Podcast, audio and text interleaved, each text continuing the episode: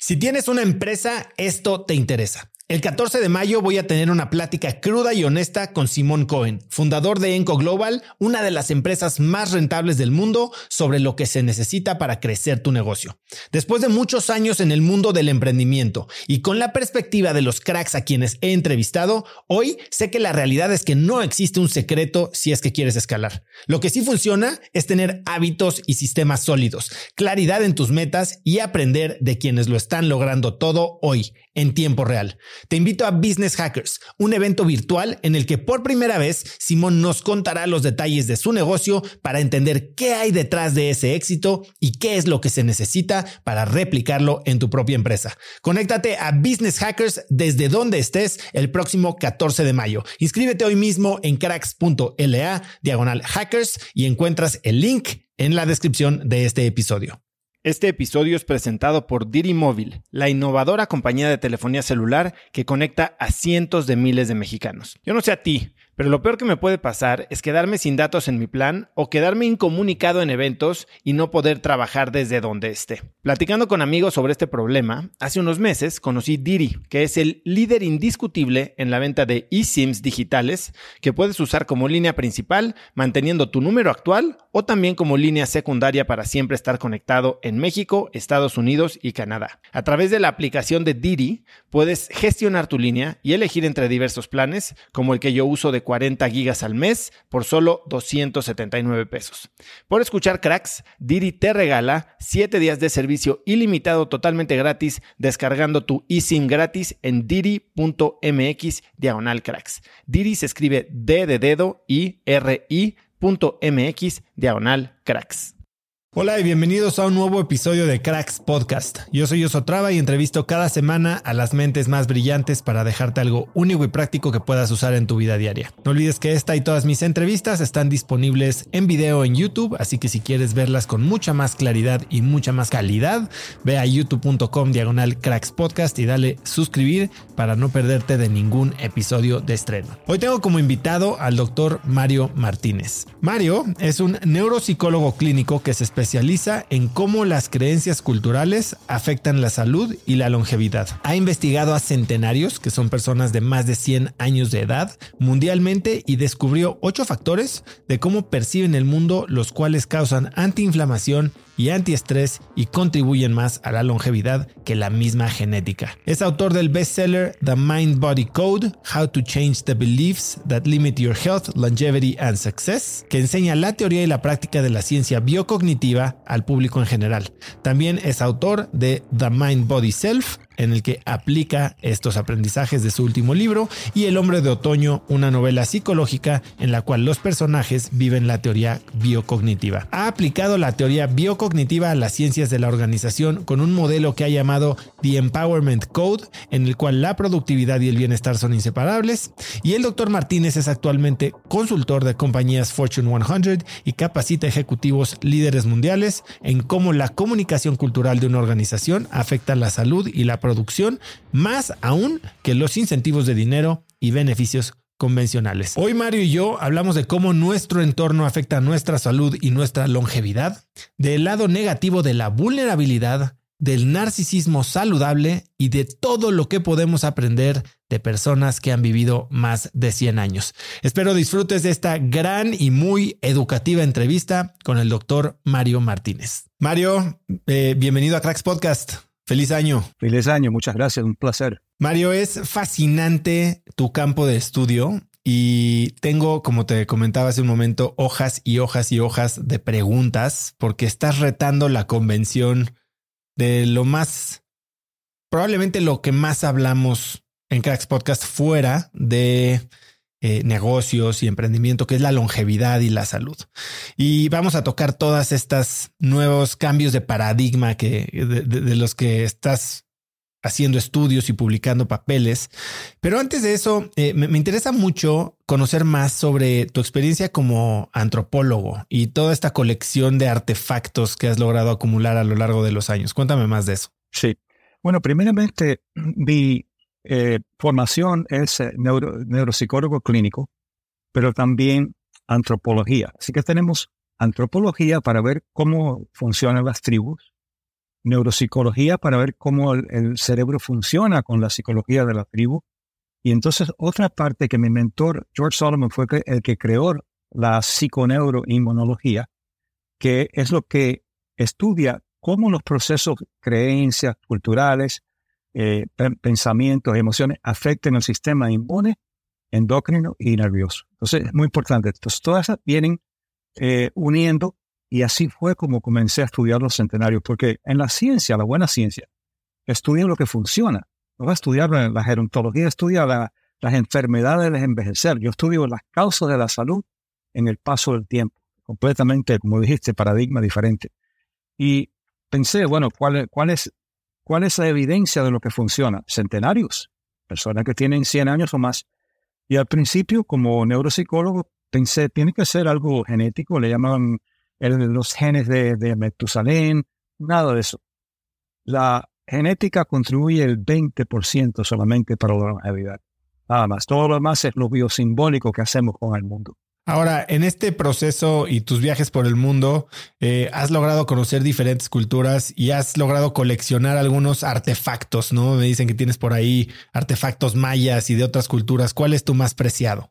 El uh, Masai, los, los guerreros Masai que los guerreros Masáis son eh, una, una antropóloga estaba caminando por, eh, por los planos de en, África y con el guía y le dice, mira ese señor que está que, peligroso porque ahí hay leones. Dice, no, los leones tienen que preocuparse por él porque son un guerrero Masai. son increíbles. Ahora, llevas años, décadas estudiando, como dices, a los centenarios y más recientemente a los supercentenarios. Y hablas de que 25% de lo que define la longevidad puede atribuirse a causas genéticas y que el otro 75% tiene que ver con cosas que están literalmente fuera de nuestro cuerpo. Háblame un poco de cómo has estudiado a estas personas y qué es lo que has encontrado. Primeramente, entré como antropólogo. El antropólogo entra y no trata de cambiar nada ni hacer pruebas psicológicas, sino entra en la cultura a ver cómo ven el mundo, la, cuáles son los rituales que tienen, que es muy importante, que voy a hablar después sobre eso. Y al principio yo pensaba, bueno, tiene que ser genética. Entonces miraba, miraba la genética y entrevisté a un hombre de 107 años y le pregunté a la familia, ¿y cuándo murió el padre? ¿Cuándo el padre de los 70 y la madre de los 75. Y así fue. Entonces la correlación fue 20-25%. Y empecé a ver, no solo en las zonas azules como en Sardinia, sino en todas partes del mundo. Y para quien no conoce, para quien no conoce, ¿qué son las zonas azules? Las zonas azules, eh, Butler fue uno que investigó, investigó las zonas azules, que son partes del mundo donde hay muchos centenarios. En Grecia, en Italia, en Loma Linda, en California, eh, en Nicoya, en, Costa Rica. Y entonces ellos tienen una manera de ver al mundo que son como outliers, se, salen de la, de la norma, en la, están en, la, en los extremos. Y al principio yo miraba la comida, miraba eh, la, estructura familiar. Fui a Cuba, eh, que hay bastantes centenarios. Interesante, en Cuba la, la expectativa de vida ha bajado, pero los centenarios aumentaron. Eso es otra de las paradojas que quiero hablar.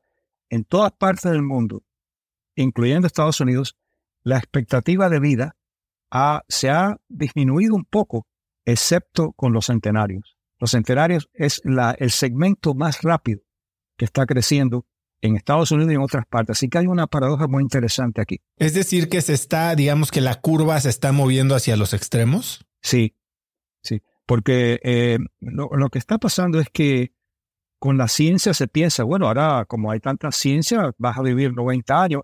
No está aumentando así, pero el segmento, el grupo de centenarios en cada país está aumentando significativamente. Y eso es lo que podemos hablar, porque te voy a explicar por qué después.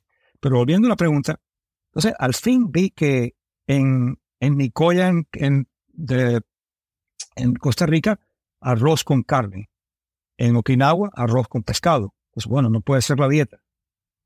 Sigo mirando y sigo mirando. Entonces en Cuba le pregunto a una centenaria, 102 años, ¿qué hace usted?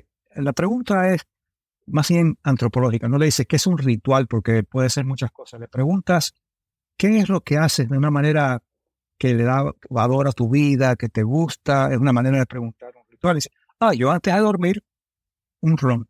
Entonces pensé, tiene que ser las cualidades de la, tiene que ser el ron cubano. Al otro día le pregunto a otro y me dice, no, lo primero que hago en la mañana, un habano. Ah, el habano y el ron, nada de eso. El ritual es lo que tiene el poder inmunológico. Cuando tienes un ritual familiar que hace lo que sea, el té, lo que sea, eso inmunológicamente aumenta la longevidad.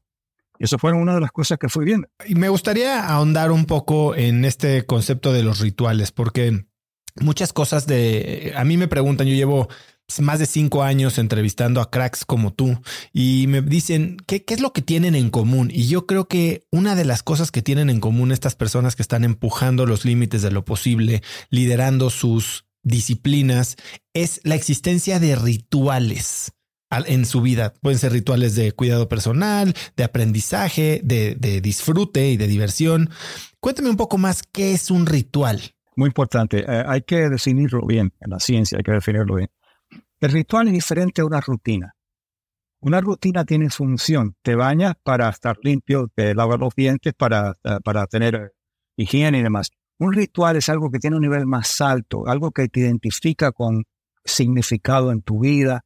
Las, las cenas, breaking bread, como dicen, compartiendo el pan, eh, cosas que tienen valor, que te identifican con tu cultura, que te dan un sentido de control en tu vida, que te dan una identificación en lo que te valoriza, te, te aumenta. Todo eso inmunológicamente es beneficioso. una rutina es, voy a, por ejemplo, si tú dices, bueno, yo tengo un ritual de ejercicios y si haces ejercicio para solamente para hacer el ejercicio y, vivir eh, larga vida y estar saludable, eso no es un ritual. El ritual es entrando en la conciencia del ejercicio, aumentando la elegancia de ese ejercicio, viviendo el ejercicio. Eso es un ritual entonces. Eso tiene valor. El otro no tiene. A veces que hay personas que tú ves que hacen ejercicio, eh, hacen yoga, hacen esto y se mueren de un ataque cardíaco. Porque están haciéndolo como, como una rutina, no como un ritual. Esa es la diferencia. Y los rituales tienen que ver con creencias, porque en tu libro The Mind Body Code y en muchos de los papeles y blogs que has publicado, hablas de, el impacto de las creencias. Y no voy a, no sé si llamarle religiosa, sé que tú has trabajado directamente con la Iglesia Católica. Las, las religiones tienen mucha relación con los rituales. ¿Qué, ¿Qué, has descubierto tú alrededor de esto? Eh, ¿Las creencias religiosas o creencias espirituales tienen un impacto en la longevidad? Sí, porque la creencia la creencia propia es, hemos evolucionado como uh, Homo sapiens eh, los, los últimos 150 años. Entonces el cerebro tuvo que aprender a interpretar. Al principio, cuando no había conciencia y tenías pensamientos, se pensaba que eran las órdenes de Dios. Dios te estaba hablando. Cuando viene conciencia, entonces sabes que tú no solo estás hablando, pero puedes expresar un símbolo. Entonces, el sistema inmunológico, eh, endocrino y, nervioso tuvieron que aprender el cerebro cultural. Si tú eres, eres un rockstar y te aman millones de personas y tú no crees que vales, tu biología responde a lo que tú crees, entonces las endorfinas y las oxitoxinas y todas las cosas que vienen en el amor no vienen para ti. Es más, es como un reto que te están amando tanto y si supieran quién yo soy, te causa estrés, por eso que muchas de estas personas abusan las drogas, no tienen buenas relaciones, porque es tu creencia, es lo que modifica la biología, nada externo. Así como la creencia modifica la biología, hablas de cuatro emociones que encontraste prevalecen dentro de estos grupos de centenarios. Sí, lo que encontré fue que eh, después de mirar que no era esto, no era lo otro, entonces entró el neuropsicólogo me pregunté, ¿qué está pasando aquí? ¿Cómo están percibiendo el mundo?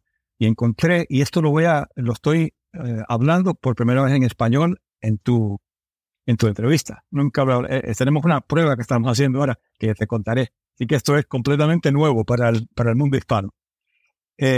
cuatro percepciones. ¿Cómo perciben el tiempo? ¿Cómo perciben la salud? ¿Cómo perciben el envejecimiento? ¿Y cómo perciben autovaloración? Importantísimo psiconeurológicamente. Emociones, cuatro. Gratitud, generosidad, admiración y curiosidad. Las ocho son antiinflamatorios y antiestrés. Podemos hacer doble clic en cada una de estas. Hablas de cómo perciben el tiempo. Explícame más. ¿A qué te refieres con esto? La percepción del tiempo es muy importante en la longevidad. Todos los centenarios piensan que tienen todo el tiempo en el mundo que necesitan. Si tú vives en lo que llamo el tiempo urgente, que no tienes suficiente tiempo, estás comprimiendo mucho en, en poco espacio y estás viviendo en un nivel de estrés, de alarma no tengo tiempo para esto, no tengo tiempo para lo otro. Eh, y entonces al envejecer, aumenta el estrés porque tienes menos tiempo para vivir. Los centenarios no son así. Los centenarios, ejemplo, uno tenía un jardín de vegetales, 101 años, y le digo, ¿qué, qué le parece este, este jardín? dice, está muy bien ahora, pero deja que lo veas de aquí a tres años. Entonces el cerebro, cuando tú proyectas tiempo-espacio, la biología te sigue un estudio que miran el, dolor.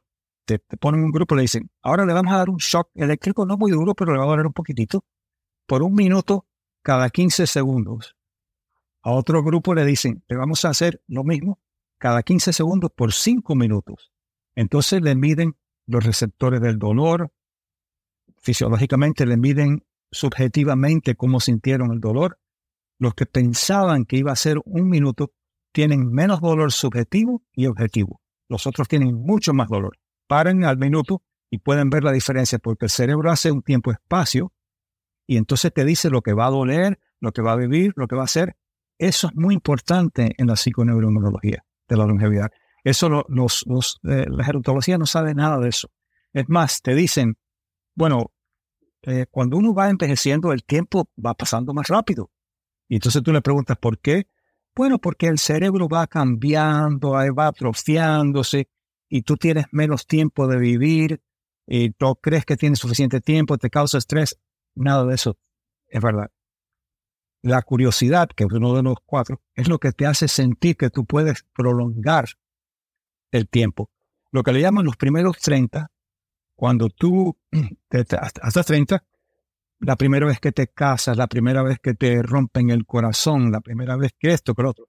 Y el cerebro le presta atención a la novedad. Y al prestar atención a la novedad, hace una eh, elong, elongar, elongar, elongar el tiempo, elongate the time, sí, elongar el tiempo. Y entonces eso es lo que tú percibes. Y los centenarios no tienen los primeros 30, los centenarios tienen todo, una curiosidad altísima. Si están hablando contigo, te dicen, eh, oso, ¿qué es eso que está detrás de ti? ¿Qué es, qué es esa lucecita? Completamente curioso. Eso hace una elongación del tiempo y no te permite vivir en el miedo con el tiempo. Neuropsicológicamente. Me, me suena mucho a lo que dicen que pasa cuando la gente se jubila. Como que pierden esta estimulación intelectual y eso hace que venga un declive en la salud. ¿Es un poco lo que me estás mencionando? Sí, y eso pasa, me alegro que hayas hablado de esto, porque eso pasa cuando se jubilan, en promedio viven cuatro o cinco años más sin significado y se empiezan a enfermar el primer año. Porque el cerebro necesita retos. El cerebro necesita... Tú eres un ejecutivo de una compañía multibillones y entonces dice, bueno, ya ahora voy a descansar, me voy para Fiji a ver el, el sol y las nubes, se enferman porque el cerebro necesita significado. Y entonces después hablamos de Aristóteles, que todo lo que decía Aristóteles está de acuerdo con la psiconeuroinmunología. Y por eso se explica de que tú no puedes jubilarte hacia nada.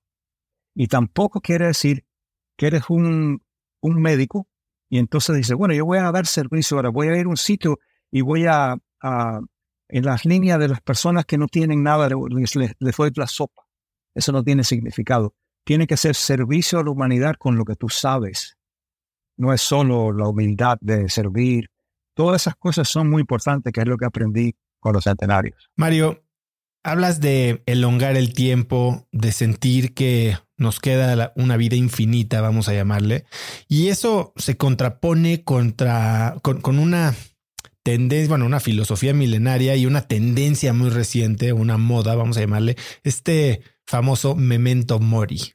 Eh, puedes morir en cualquier momento, aprovecha la vida porque no sabes cuánta vida te queda. ¿Cómo juegan estos dos, digamos, estas dos posiciones que podrían ser contra indica, no contraindicatorias, que opuestas una de la otra? Muy importante. Esa, ese paradigma busca placer basado en el miedo. Tengo que hacer esto porque me está acabando el tiempo.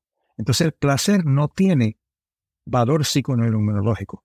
Los centenarios, yo le pregunté, ¿qué tiempo tienes en tu vida? Dice, todo el tiempo en el mundo. Entonces yo eh, los retos le digo, bueno, y si te mueres mañana, ese era todo el tiempo en el mundo. Diferente. No viven para vivir, sino de la manera que viven, viven con longevidad. Ellos no, no están preocupados con el tiempo. Ellos viven el momento. Pero el otro paradigma que tienes razón, es lo que se está hablando ahora, vive rápido porque quién sabe. No, quién sabe, no. Eso nadie sabe, pero no vive rápido, vive despacio. Los zen budistas te dicen, haz poco para que puedas lograr bastante hasta que llegas y no haces nada y lo logras todo. Ese es el con zen. Claro, es una analogía, pero es una filosofía de vida. Y si te pones a pensar, ¿qué me queda ahora? ¿Qué tiempo tengo? Y entonces una de las mantras que usamos con el tiempo, con la parte del tiempo, es algo que viene de Don Quijote. Se lo acuñaron a, a Napoleón, pero fue Cervantes, que sabes que Sancho Panza ayudaba a hacer a Don Quijote a ponerse su armadura para pelear contra los vientos. Y, le dice, Sancho, vísteme despacio que estoy apurado.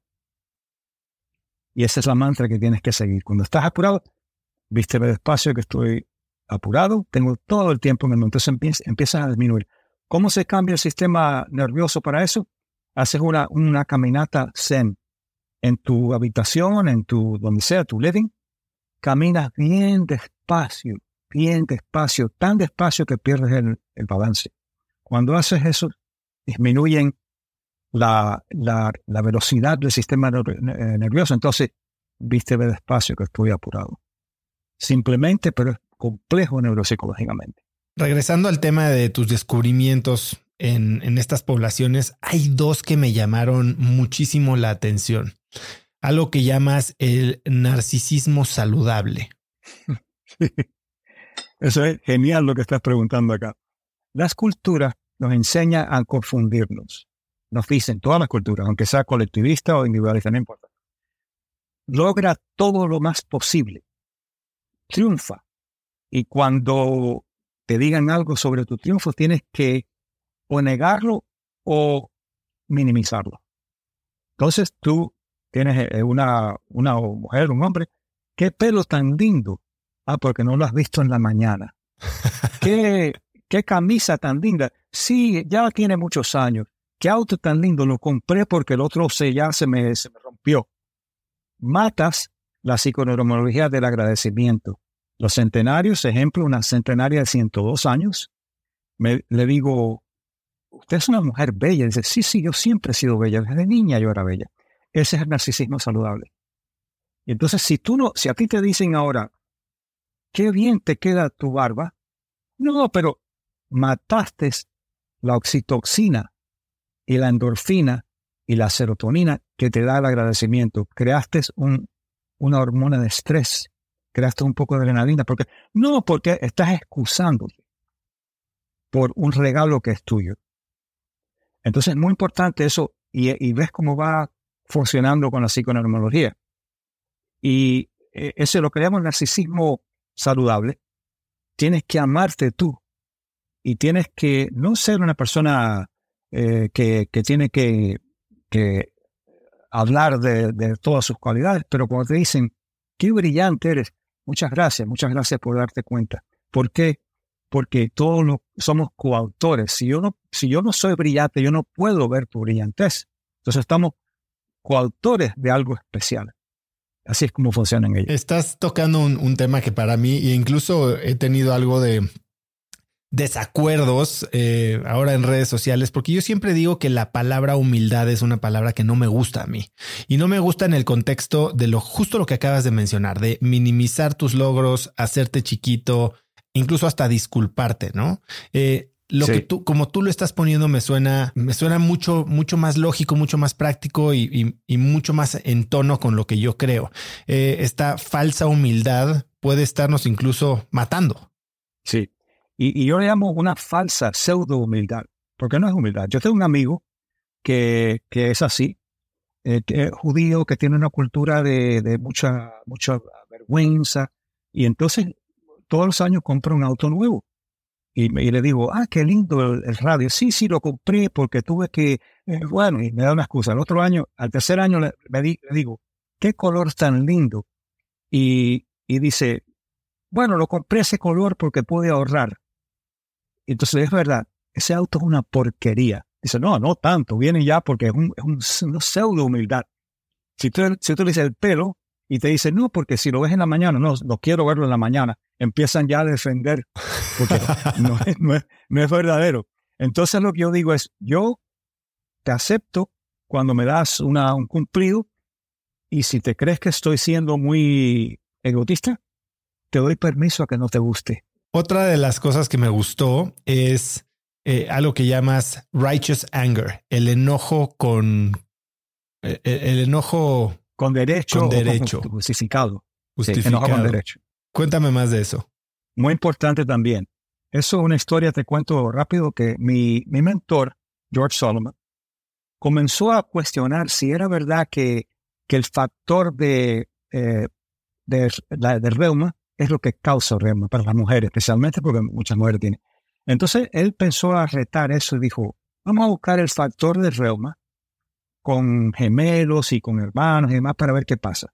Encontró, esto fue en la Universidad de California, Los Ángeles, encontró de que mujeres que tenían el factor no desarrollaban la enfermedad y mujeres que no tenían el factor desarrollaban la enfermedad. Entonces él, pensó, tiene que haber algo acá, tiene que ser algo psicológico. Y entonces entrevistó muchas, pero unas que entrevistó que generalizan la población, dos hermanas, una tenía síntomas avanzados de deterioro por la, reuma y la otra era atleta, las otras tenían como 41, 42 años, la otra nada. Las dos habían sido abusadas sexualmente por el padre. Y entonces él le preguntó a la que tenía los síntomas, ¿Cuál es tu relación con tu padre? Bueno, él está en un, asilo y yo lo voy a ver y él me pide que le diga que lo amo y yo se lo digo y me salen todos los síntomas y voy a mi reumatólogo y él me dice, no, eso es porque te estás sintiendo mal porque tu padre está en un asilo. Cuando te hablan de qué estrés, no saben lo que están hablando. Entonces la otra le preguntó, ¿cuál es tu relación con tu padre? Dice, espero que muera para escupir en su tumba.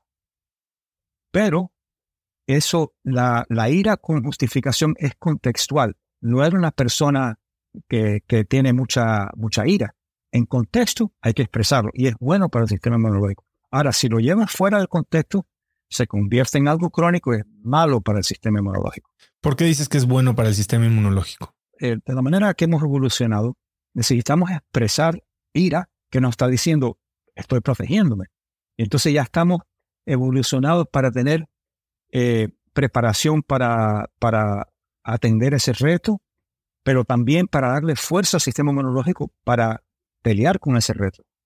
Si, tú lo haces y tú dices, no, mi padre ya yo lo perdoné, el perdón, como sabes en el libro tengo un capítulo sobre el perdón porque es bastante complicado, no es intelectual. Ya yo lo perdoné y los síntomas siguen. Es que esa persona no es que no ha perdonado, es que intelectualmente perdonó pero la psiconeuroinmunología le dice, no, no, tú estás viviendo en indefensión, no en, empoderamiento. Esa es la diferencia. Tienes un libro sobre el, sobre el perdón y me encantaría saber de ti y de todos estos años de estudio, ¿qué es el perdón? ¿Cuál es el buen perdón? ¿O cuándo podemos considerar que hemos perdonado? Muy bien, muy bien. El perdón no tiene nada que ver con el depredador. Nada. El, perdón, cuando a ti te, hay un, te agreden con algo, lo que te han hecho es que han creado una indefensión. Y esa indefensión he podido descubrir también por muchos estudios, muchos años, que solamente las tribus, las culturas solamente te pueden herir, lo que le llamo heridas arquetípicas, con el abandono, con el, la vergüenza y con la traición. Antes de perdonar tienes que ver cuál es la herida arquetípica que te ha causado, porque cada uno tiene una psiconeuroinmunología diferente y asociaciones con enfermedades diferentes, no causas sino correlaciones. El abandono está correlacionado con hipoinmunidad, baja inmunidad, que te aumenta la propensidad para infecciones, cáncer, no es causa, sino correlación. Eh, la vergüenza, que es la que más he estudiado, causa inflamación. Y yo he tratado más de 200 casos de fibromialgia y el 90% tienen una herida arquetípica de bochorno, de vergüenza, porque es inflamatorio. Y eh, la traición es más bien ira, y está relacionado con problemas cardiovasculares y embolias y problemas así del cerebro por la ira. Y entonces, antes de perdonar, tienes que hacer, bueno, lo que me hizo esta persona, qué herida típica me causó. Entonces, hay unas técnicas que yo uso que bajo un nivel de contemplación, vas a la herida arquetípica, la corporizas a ver cómo sale en tu cuerpo, y entonces tiene un antídoto, cada, cada una tiene un antídoto que también funciona psiconeuromenológicamente. El antídoto para el abandono es el compromiso a ti. El antídoto para la vergüenza es honor a ti, todo lo, que te quitaron. Y la traición es lealtad a ti. Háblame de esto. ¿A qué te refieres con compromiso a ti, honor a ti, lealtad a ti? ¿Cómo, cómo se ve eso en el mundo práctico? Bueno, en el mundo práctico, te voy a hablar de un, de un ejecutivo de una compañía Fortuna 100 que inteligente, sabía todo, tenía una gran eh, herida arquetípica de, del bochorno, de la vergüenza. Y eso, cuando trabajo con organizaciones, lo primero que le pregunto a los ejecutivos es qué herida arquetípica tenemos que buscar acá, porque eso es lo, que le vas a, a, a, producirle y a proyectarle a tu compañía y a tu miedo de ser herido. Entonces, él aprendió las técnicas, entonces te voy a decir lo que pasó después que aprendió las técnicas. Y llega un día a un meeting ejecutivo del board y uno de los del board es con una persona que le gustaba avergonzar. Él dice, ah, siempre puedo contar contigo que llegues tarde delante de otras. Entonces empieza a sentir, sabes que se pone caliente, colorado, rojo. Y entonces él dijo que ya se la tenga. Entonces, para, ¿qué acción de honor yo puedo hacer ahora para mí? ¿Qué puedo hacer yo honorable en mi, en mi función como ser humano. Entonces paró y le dijo, sí es verdad, llegué tarde, después hablamos sobre esto. Entonces cuando tú tienes que resolver una herida, tienes que ser asertivo, tienes que después confrontar y crear límites. Después que se acabó la, la reunión, le dijo, llegué tarde y esto es lo que yo he hecho, que necesitaba, da, da, da, da. Nunca más me hables así, porque eso estás avergonzándome, yo soy un profesional empezó a soltar inmediatamente la inflamación. Tú hablas de, la asertividad y que como parte de tu práctica enseñas a la gente a ser más asertivo, que en tus, en tus palabras significa aprender a fijar límites, lo acabas de mencionar. ¿Cuál es la mejor manera de fijar límites? Mucha gente, y sobre todo en las culturas latinas, creemos que decir que no es cerrarnos puertas, es eh, quedar mal. ¿Cómo podemos respetarnos a nosotros a nuestras prioridades, nuestro tiempo, nuestros valores, sin quemar puentes? ¿O es inevitable? Vamos a suponer que tengas un familiar que es tóxico y tienes que ponerle límites, porque no, no puedes, voy a ver a mi madre y cada vez que lo voy a ver me enfermo.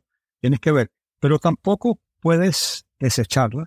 Entonces, una parte ética aquí, pero una parte ética que tiene psiconeuroinmunología. Entonces, tú calibras eh, entre, con dos emociones negativas resentimiento y culpabilidad. Si yo tengo que ver a mi madre tres días a la semana por 24 horas, ¿qué siento? ¿Culpabilidad o resentimiento? Voy a sentir resentimiento. Si no la veo más en un año, ¿qué siento? Culpabilidad. Entonces llegas a ese medio Aristóteles, eh, Aristóteles.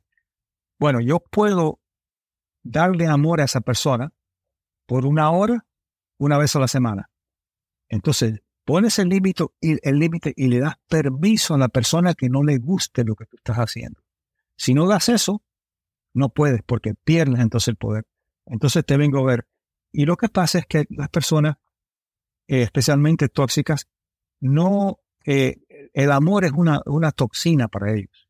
Entonces está contigo, oso, ¿cómo estás? Y a la hora ya se están sintiendo raro porque se siente bien y te dicen, has engordado, has envejecido.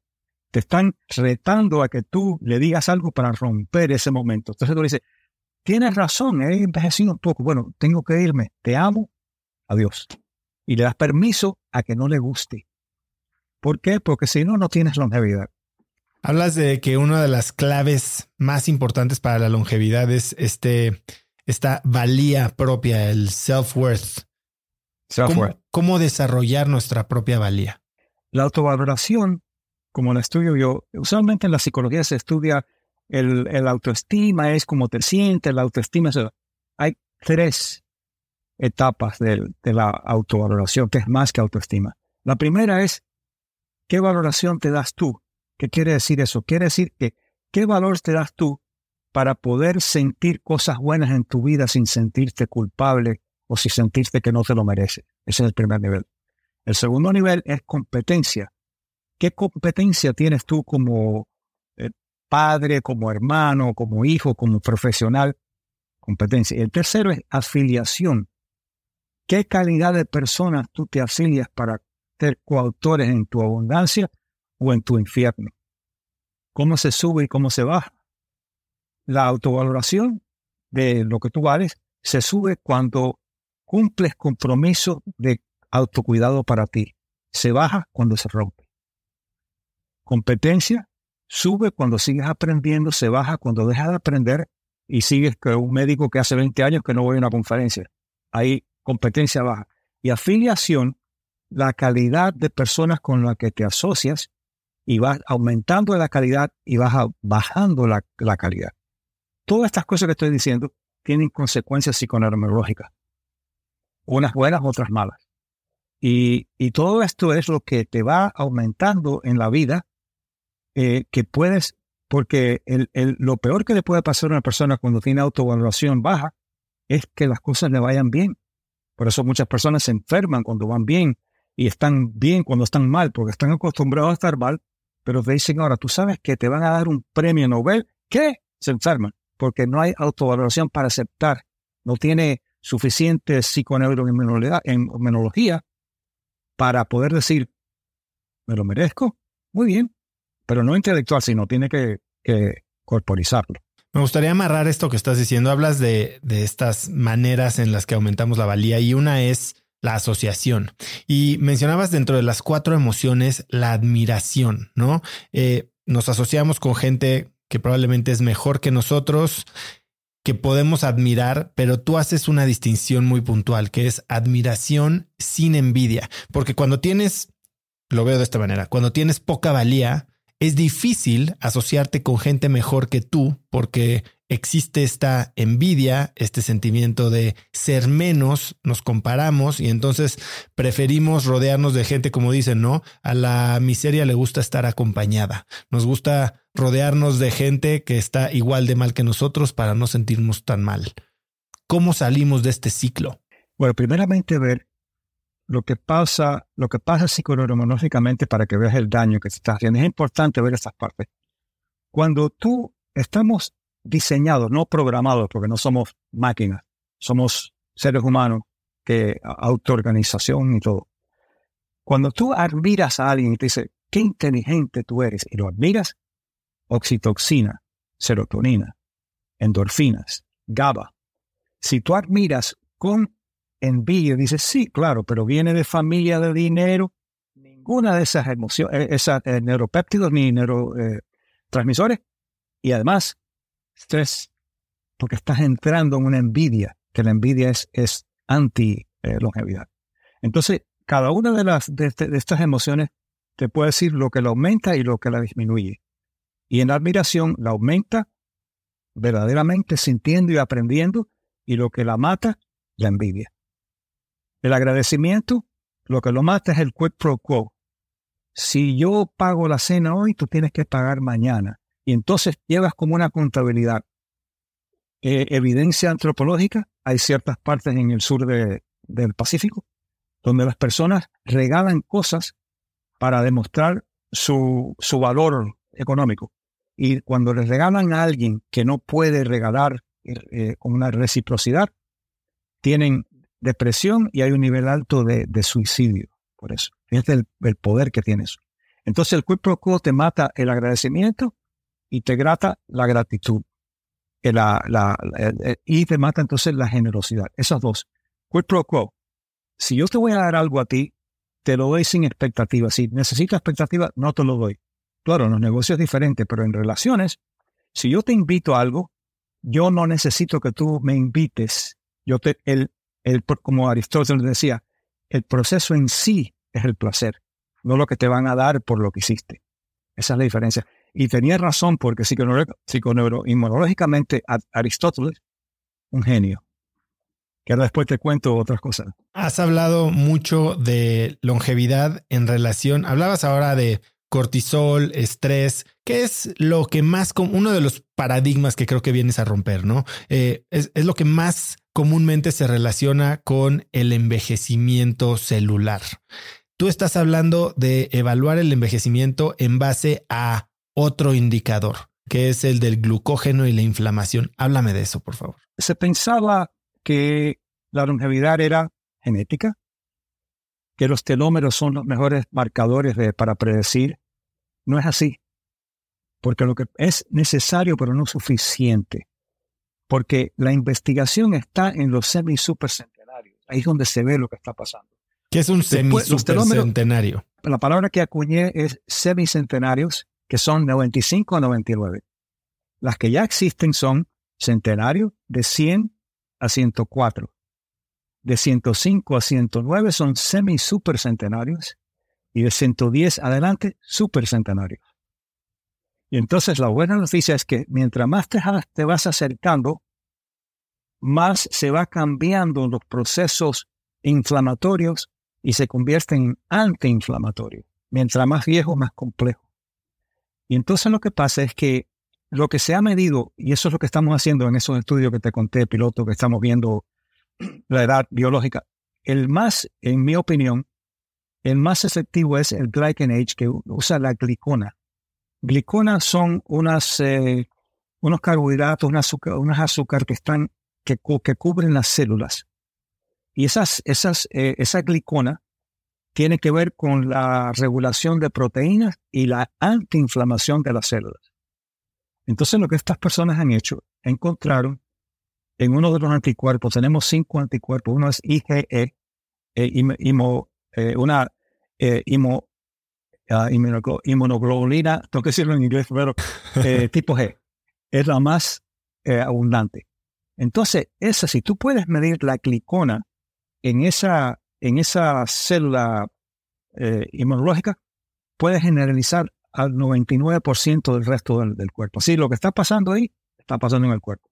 Entonces, la antiinflamación o inflamación te la miden, unas gotas de sangre, cuatro gotas de sangre, una tarjeta. Entonces te ven tu edad biológica, que eso es lo que, lo que, lo que vale. Y te dicen, bueno, tú tienes 40 años, pero tu edad biológica es 30. Tienes 30 años, porque las gliconas eh, están eh, envejeciendo como una persona de 30 años. Cuando yo hice el mío, tenía, la mía era 21 años más joven. Entonces cuando me preguntan, me preguntan la edad, le digo, bueno, mi edad biológica es 21 años más joven. Bueno, y, tu cronológica, 21 años más viejo. Nunca se dice la edad. Nunca. Porque te ponen en el portal de la edad. Y tenemos epigenética que nos dice, piensa cuando tenías 10 años y tu abuelita tenía 50. No, viejita, ahí tienes un hito, un marcador. Cuando tengas 50, mi biología tiene que ser como mi abuelita. Bueno, un estudio que le pregunta a los niños de, de cuarto grado, ¿Cómo es una persona de 40 años? Dice, un vasito de agua. Una persona de 40 años. Entonces, ellos están aprendiendo los hitos, que es lo que te puedo hablar también después, los hitos culturales que le dan significado a la biología. Es justo a donde quería llegar, porque tú dices, hemos hablado de longevidad y tú hablas de envejecer es lo que pasa con el tiempo basado en las creencias culturales. Vamos a ahondar en en este, este, esta idea de que la longevidad se aprende y las causas de salud se heredan? Primeramente, como dije antes, eh, tenemos 150 mil años de epigenética, que quiere decir que lo que lo que se pasa de una generación a la otra que no tiene que ver con el ADN, es lo que se aprende. Las personas que estuvieron en campo de concentración en Auschwitz, por cinco generaciones, la familia tienen el cortisol más alto. Están epigenéticamente haciendo ese cambio. Entonces tenemos epigenética. Y esa epigenética nos dice cómo tenemos que envejecer en el aprendizaje, pero nos dice cómo tenemos causas de la salud, pero al tener esas causas de la salud, eh, esas causas de la salud que hemos eh, heredado, hay que aprender a gatillarlas. No solo están ahí, hay que aprender a gatillar esas causas de la salud. ¿Y por qué digo que se aprende la longevidad? Porque los centenarios no tienen genética, han aprendido una manera de ver el mundo que les permite la longevidad. Entonces se aprende la longevidad culturalmente y se heredan las causas de la salud que tienen que ser gatilladas por la manera de vida. Completamente diferente a la gerontología eh, convencional que no saben lo que están haciendo con mi no tan humilde opinión. no tan humilde. Sí, entonces, nuestra mente puede definir cómo reacciona nuestro cuerpo y cómo responde o se prepara o se fortalece nuestro sistema inmunológico, ¿cómo revertimos este envejecimiento físico? Lo que estamos haciendo esto con este estudio que, que, sabes, he creado un cuestionario de 60 preguntas que te indica cómo te correlacionas tú con la manera de los, como los centenarios ven al mundo. La parte eh, de percepción y la parte de emoción. Entonces, ¿qué tipo de preguntas? Perdón que te interrumpa. ¿Qué tipo de preguntas vienen en este cuestionario? Tienes que tener cuidado con las preguntas porque si tú la, si tú dices, eh, tú crees que tú vales, las culturas te dicen que no y vas a decir que no. Te, un like, una escala, una escala like de 1 al 5. Entonces tú preguntas, ¿tu familia cree que tú vales? Entonces te dan permiso de decir sí. Eh, estás proyectando. te dicen, otra pregunta es, mientras más envejezo, em, em, más eh, se apura el tiempo, más rápido va el tiempo. Si dices que sí, contra centenario, si dices que no, pro centenario. Entonces te enseñamos después, cuando tú haces la, prueba, bueno, tú esta es la prueba, así es como saliste la prueba, y la prueba biológica te dice que tienes 10 años más o menos. Entonces te enseñamos a cómo funcionar como centenario, te hacemos una prueba cuatro meses después y podemos ver cómo la edad biológica cambió. Muy científico, pero práctico.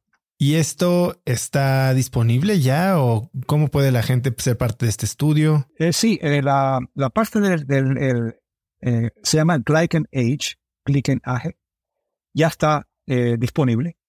Y la parte de, la, la, prueba va a estar disponible dentro de dos o tres semanas. Entonces se puede hacer.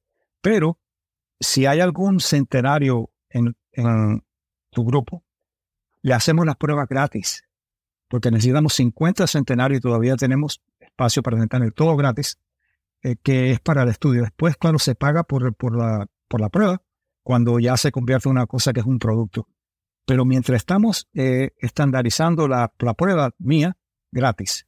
Ahora, tú hablas de transformar tu biología visualizándote 10 años menor y haces este ejercicio de la foto. Dices que no guardamos recuerdos, que guardamos todo lo que está, no solo cómo nos veíamos, sino todo lo que estaba en nuestro sistema en ese momento y que podemos, digamos, recuperar o reconectar con ese estado holístico simplemente con llevarnos mentalmente a ese momento. No sé si me estoy explicando o equivocando. No, no, está bien, pero hay que llevarlo, hay que corporizarlo. Aquí está la, la diferencia. En psicología en general te dicen, bueno, si tú tienes una memoria negativa, lo que pasa es que estás trayendo algo negativo al momento y eso te causa estrés. No es así. Tenemos archivo de cómo funcionó el sistema inmunológico, cómo funcionó el nervioso. Y lo que sale es todo, el conglomerado, el clúster de todo. Y al salir eso, te sale lo bueno y te sale lo malo. Entonces, si tú ahora tienes una foto tuya de cuando tenías 20 años en tiempos buenos y miras la foto, es una técnica que hay que hacerlo específicamente, miras la foto y empiezas a traer memorias de esa foto, empiezas a reconstruir tu biología hasta cierto nivel, claro, pero no, si paras ahí no funciona, porque hay, sacas neuronas y sacas neuromapas, pero los neuromapas tienen que tener repetición. Entonces tú haces, bueno, ¿cómo yo me sentía con mi energía cuando tenía 20 años menos? ¿Cómo, ¿Qué yo hacía que no hago, que no hago ahora? ¿Qué? Y empiezas a hacerlo por dos semanas, empiezas a crear neuromapas nuevos y hemos demostrado que puedes ver en una semana cambios en la cara, todo las, ese sentido de estrés va cambiando, los ojos se abren, tienes más energía. No te lo estás imaginando, estás creándolo biológicamente. Cuando estamos hablando de enfermedades, de salud, de, poder crear, no crear, tal vez facilitar enfermedades o facilitar nuestra salud, eh, tienes una frase eh, en, la, que dices que debes preguntarte qué te limita esta enfermedad y qué no te gustaría de no tenerla. Hace poco tuve a una eh, tanatóloga que se llama Gaby Pérez Islas y me decía una frase que era ¿qué pierdes cuando ganas o qué ganas cuando pierdes? ¿No? O sea, cuando pierdes a un ser querido, algo puedes estar ganando, al igual que puedes estar ganando algo cuando pierdes la salud. Esta idea, y lo mencionabas hace un momento, de me gusta estar enfermo. ¿Cuál ha sido tu experiencia alrededor de esto? Eh, hay que ir un poco más profundo que esas cosas que hablaste. Primeramente, la que se sabe bien es la que, ¿qué no tienes que hacer cuando estás enfermo? Que esos son los, eh, el, valor agregado al estar enfermo.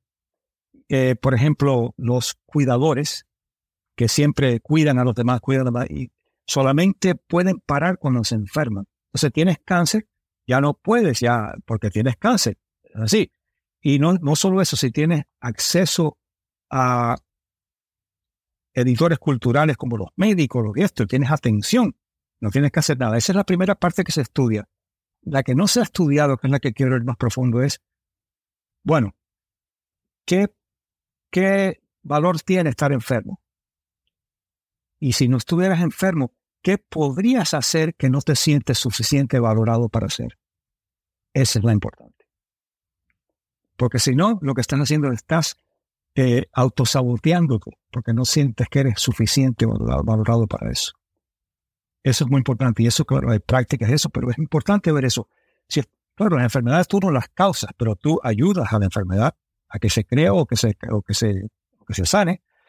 Pero si tú dices ahora, ah, ahora, si yo no tuviera este problema, yo podría viajar a todo el mundo, ir a sitios lindos. Entonces, imagínate que estás viajando a sitios lindos y empiezas a sentir esa bajo autoestima que te dice, ah, pero si es que, pero entonces voy a conocer gente especial. Y, si, si eres honesto contigo, vas a ver que estás bloqueando algo que no te sientes merecedor de eso. Y esas dos hay que verlas para antes de sanar. Sentirte merecedor. Merecedor. Dijiste una palabra, editores culturales. ¿Qué son esos? Los editores culturales, porque hay un idioma muy importante en la biocognición que, que te ayuda entonces a ver las cosas. Editor cultural son personas que la cultura les da poder de placebo y nocebo, hacer bien y hacer mal, en un contexto. El maestro en la escuela, el médico en la clínica, el padre en la casa. Mucho poder. Nosotros nacemos ya con esa predisposición a prestar la atención a los, a los eh, editores culturales porque lo primero que tienes hambre y ves el seno o ves una botella y entonces aprende, uh, tenía hambre, ya no tengo hambre. ¿Qué es esto? Después aprende, esa es madre, editora cultural, lo que tu madre te dice. Ahora, tú te crees que porque cuando llegas a la adolescencia, adulto, no, yo no voy a ser como mi padre, mi padre era un fracaso. El editor cultural te, te enseñó una, una manera de ver al mundo que es aprendizaje incidental, que tú dices, yo voy a triunfar y triunfas. Pero cuando llegas a un nivel que ya no puedes más, te conviertes en tu padre y haces el mismo autosabotaje que tu padre aprendió y te enseñó por observación. Aunque tu padre te diga, no seas como yo, hay una epigenética ahí que estás aprendiendo y hay que romper eso. Cuando hablas de que nuestra cultura nos ayuda a facilitar o a prevenir enfermedades, ¿tú tienes una, bueno, tienes mucha experiencia trabajando con pacientes de adicciones, de obesidad, y dices que estas no son enfermedades. ¿Qué son en tu contexto? Son disfunciones excesivas que se aprendieron culturalmente. Y te, puedo hablar de la neuropsicología, de todo, de, de las enfermedades. No son enfermedades. Tú no te puedes levantar hoy y decir, no tengo cáncer hoy, porque no voy a hacer esto. Cuando tú tienes un, un alcoholismo, lo que sea, hoy no voy a usar porque no quiero. Entonces yo trabajo con las personas, ya no porque ahora estoy haciendo otras cosas, pero antes trabajaba, decía, tú eres una persona, eres un alcohólico cuando estás bebiendo, cuando no estás bebiendo, no eres un alcohólico. Entonces, ¿qué hay que aprender? No tiene que ver nada con el alcohol o con la, con la, el, el juego, la pornografía, tiene que ver con un exceso una conducta de exceso para sacarte de tu autovaloración y lo que tú te puedes merecer en el mundo. Eso y eso es lo que se aprende.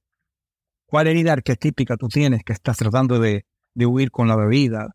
Ahora estoy trabajando con una persona muy famosa que tiene una herida arquetípica de, vergüenza y alcohol, no saben qué hacer, y alcohol y esto. Bueno, primera, ya en, tres semanas hemos hecho unos cambios excelentes, no porque soy tan bueno, lo soy, pero no es eso, sino que estoy dándole herramientas, que es lo que necesitan. Y las herramientas, cuando aprendes las herramientas, entonces tú dices, por ejemplo, no saben, no tienen, no saben comprender las señales del cuerpo. Los estudios han demostrado que si tienes un poco de sed y eres un alcohólico, te sube la necesidad para el alcohol. Pero si tú aprendes primeramente las heridas arquetípicas, bueno, cuando yo tengo sed, no es que necesito el alcohol, necesito agua. Y bebes el agua, corporiza, haces el trabajo de la herida arquetípica, no necesitas el alcohol. Y va cambiando, pero significativamente. Estoy sobresimplificándolo, porque es más difícil que eso, pero esa es la teoría y cómo funciona. Todo este trabajo de las heridas arquetípicas están incluidas en The Mind Body Code, ¿no? En el libro y son todos estos ejercicios que mencionas al final de los episodios. Y algo que también hablas en este, en este libro alrededor del sistema inmune es la moralidad del sistema inmune, porque pues derivado de lo que me estás hablando, ¿no? Y, y vamos a regresar al ejemplo del alcoholismo no siendo una enfermedad, que es como se cataloga, digamos, en la medicina, por los cambios y las deficiencias en neurotransmisores, la, parte, digamos, bi, eh, ¿cómo, se dirá? Eh, bioneurológica, ¿no? Eh, tú hablas de que toda esta biología cerebral se puede cambiar a través de el trabajo psicológico y de las ideas y de las creencias. Y cuando estamos hablando de ideas y creencias, existe el concepto del bien y el mal. Y como ya vimos, reaccionamos diferente cuando estamos pensando en empoderamiento que en pena, en generosidad que en envidia o que en reciprocidad. ¿Tiene el sistema inmunológico moral? Si tu moral es diferente a la mía, ¿vamos a reaccionar de diferente manera? Sí, y hay, algo universal, pero primero volviendo al alcohol, no hay, no hay duda de que hay una propensidad al, al, abuso de, de drogas, pero al abuso de todo. Y no hay duda de que hay cambios en la serotonina, y cambios en GABA. pero un estudio que se, usa, se, convirtió en una enfermedad porque en los años 50 la Asociación Médica eh, eh, dictó de que es una enfermedad y es bueno porque así los seguros podían ayudar y pagar por muy bueno. Pero los estudios que se han hecho últimamente con gemelos, ADN completamente exacto, eh, que han sido eh, huérfanos, entonces unos van, un gemelo que tiene una propensidad porque son padres alcohólicos, va para, una, para un entorno nivel eh, socioeconómico bueno y seguro. El otro, un entorno bajo y no seguro. Los que desarrollen el alcohol son los que van al otro, que el, que el estrés con la propensidad es lo que lo causa. No es nada que es una sentencia genética, no lo es. Entonces, volviendo a la... A la vamos a hablar ahora de, Aristóteles. ¿Cómo es en español? Aristóteles. Aristóteles. Aristóteles. Aristóteles. Bueno, mi filósofo favorito. Aristóteles hace 2300 años dijo La vida hedónica, la vida del placer por el placer no es suficiente. La eudemonía, eu bueno en, griego y daimon, eh, espíritu, buen espíritu, buena persona, es mucho más importante. Bueno, está bien, pero él era un filósofo, era un inmunólogo. Después de 2300 años se ha hecho un estudio que comenzaron bueno, ¿será verdad lo que dijo Aristóteles? Eh, vamos a ver psicológicamente las personas que son hedónicos, que son placer por placer, y el ejemplo de eso son los que abusan las drogas y abusan esto y abusan lo otro, o que solamente viven por el placer. Y los eudemonía, que son las personas que tienen placer en el servicio a los demás y al propio, en tener propósito en la vida y tener significado en la vida, lo que hablamos de los, de los que se jubilan. Entonces midieron algo que es muy específico del sistema inmunológico. CTRA se llama, que es un nombre complejo, pero lo que es son genes que están en algunas de las células inmunológicas que son antiinflamatorios, eh, antígenos y antivirus. Al medir los dos, vieron que las personas que son, como decía Aristóteles, tienen mejor inmunidad hacia la adversidad que los demás. Aristóteles tenía razón. Hace un momento decías que muchas cosas las aprendemos por el contexto, ¿no? Que el sistema inmune tiene y, el cuerpo en general tiene respuesta contextual y cultural. Eh, hablas de una de un concepto que le llamas el morphic field o el campo mórfico, sería mi traducción, que mucha gente podría relacionar con el campo cuántico, aunque no estamos hablando de, de partículas subatómicas.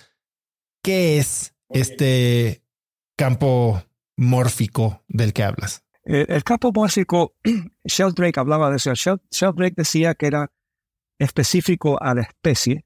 Los monos tienen su campo, nosotros tenemos su campo. Y una de las maneras que pudieron ver que eso existía es que en la Segunda Guerra Mundial los Estados Unidos bombardearon ciertas partes de Filipinas que estaban ocupadas por los japoneses y, y los monos no, no tenían comida. Perdieron las los, los plantas de, de, plátano y demás. Entonces el ejército les, les traía eh, papas o le traía eh, eh, sweet potatoes. camote. se lo dejaba en la orilla, pero entonces los, los monos son muy limpios, estaba lleno de arena y los monos parados ahí con hambre hasta que una mona, a las mujeres les va a gustar esto, una mona va y toma la, lo que le habían traído y lo lava y empieza a comer.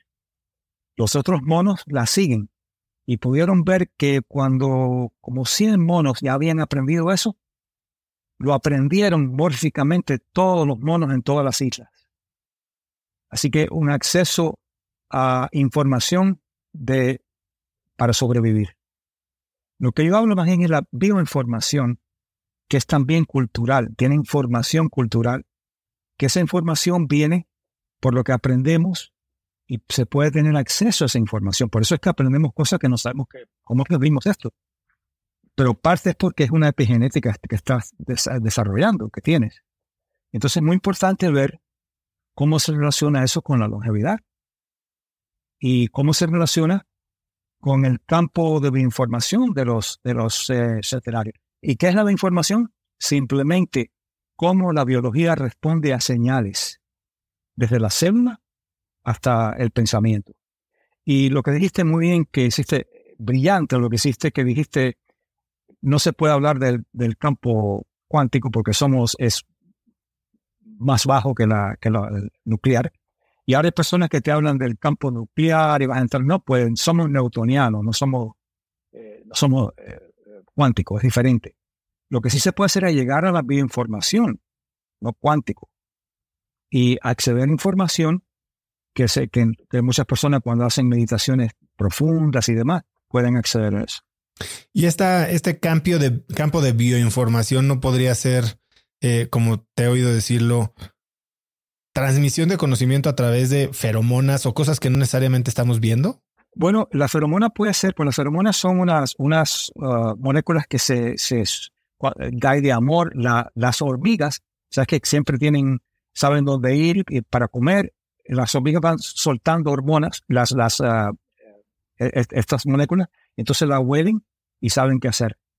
Hay, eh, hay, hay esas moléculas también para el sexo, que te sientes una atracción. Hay moléculas para el miedo, hay moléculas personas tóxicas, pero eso tiene cierto espacio solamente, son unos cuantos pies y no puede llegar más tarde. Pero sí hay una epigenética que tú pasas a tu generación. ¿Por qué los escenarios están eh, aumentando? No, es solo por la medicina. La mayoría no van a los médicos.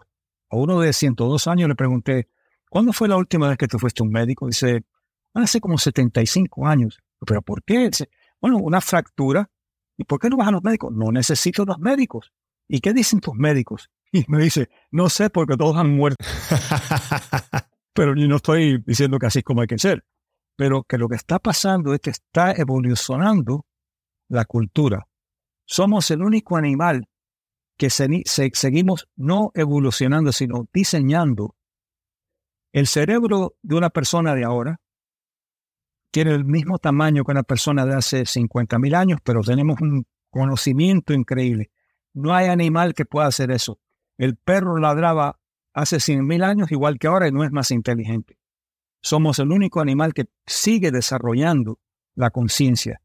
Entonces estamos creando una conciencia colectiva donde aparentemente, epigenéticamente o como sea, no sabemos todavía, están atrayendo esa información los, los centenarios en todas partes del mundo donde está pasando. En Rusia está bajando el, nivel de, de, longevidad en general, pero los longevos son los que más están aumentando.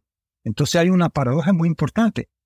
Aunque la población no está aumentando, en esa población hay un subgrupo de centenarios que está aumentando. Hay una conciencia que está ayudando a aprender eso. Y eso es lo que nosotros tratamos de enseñar a cualquier edad. Si hablamos entonces de epigenética contextual, eh, el lenguaje debe entonces tomar un rol muy importante, ¿no? En, la definición del contexto. Sí. ¿Cómo piensas tú del lenguaje? Porque todo se aprende en contexto. Todo se aprende en contexto. Y esta es la parte que se llama eh, Default Mode Network, que es una, la, red neuronal por defecto. Que eso se descubrió, Marcos uh, lo descubrió en 2001 es lo que pudo ver con las resonancias funcionales, donde puedes ver lo que está haciendo el cerebro en vivo. Que si tú estás prestando la atención a algo que estás haciendo, eh, el cerebro está funcionando y está todo eh, activo, pero entonces dice, ponte ahora a pensar en cosas que, como soñando lo que tú quieres, haciendo planes para entres en ti, se van cerrándose o se van disminuyendo la actividad y queda algo que es por defecto y él le llamó entonces el default mode, que es el, la red neuronal por defecto. Y eso es completamente em, contextual. Un ejemplo, voy al ejercicio o al gimnasio cinco días a la semana, entonces ya tengo algo contextual, y voy a un sitio para reciclar y demás, como a medio kilómetro más tarde. Entonces, los sábados voy a reciclar los cinco días voy al gimnasio. Entonces estoy conduciendo, estoy pensando esto, lo otro. Cuando el auto entró en el, en el gimnasio, ¿qué pasa? Ese es el por defecto. Cuando no prestas atención, por eso tú puedes conducir y no te das cuenta que llegaste ahí. Y se pensaba que era nada más que un autopiloto. Bueno, eso es importantísimo porque eso es lo que crea significado. Y ese es el significado que va en contra de lo que tú dices. Yo quiero ser una buena persona tú por defecto está ahí que tiene un contextual que dice que tú no vales. Y eso es lo que estamos estudiando ahora.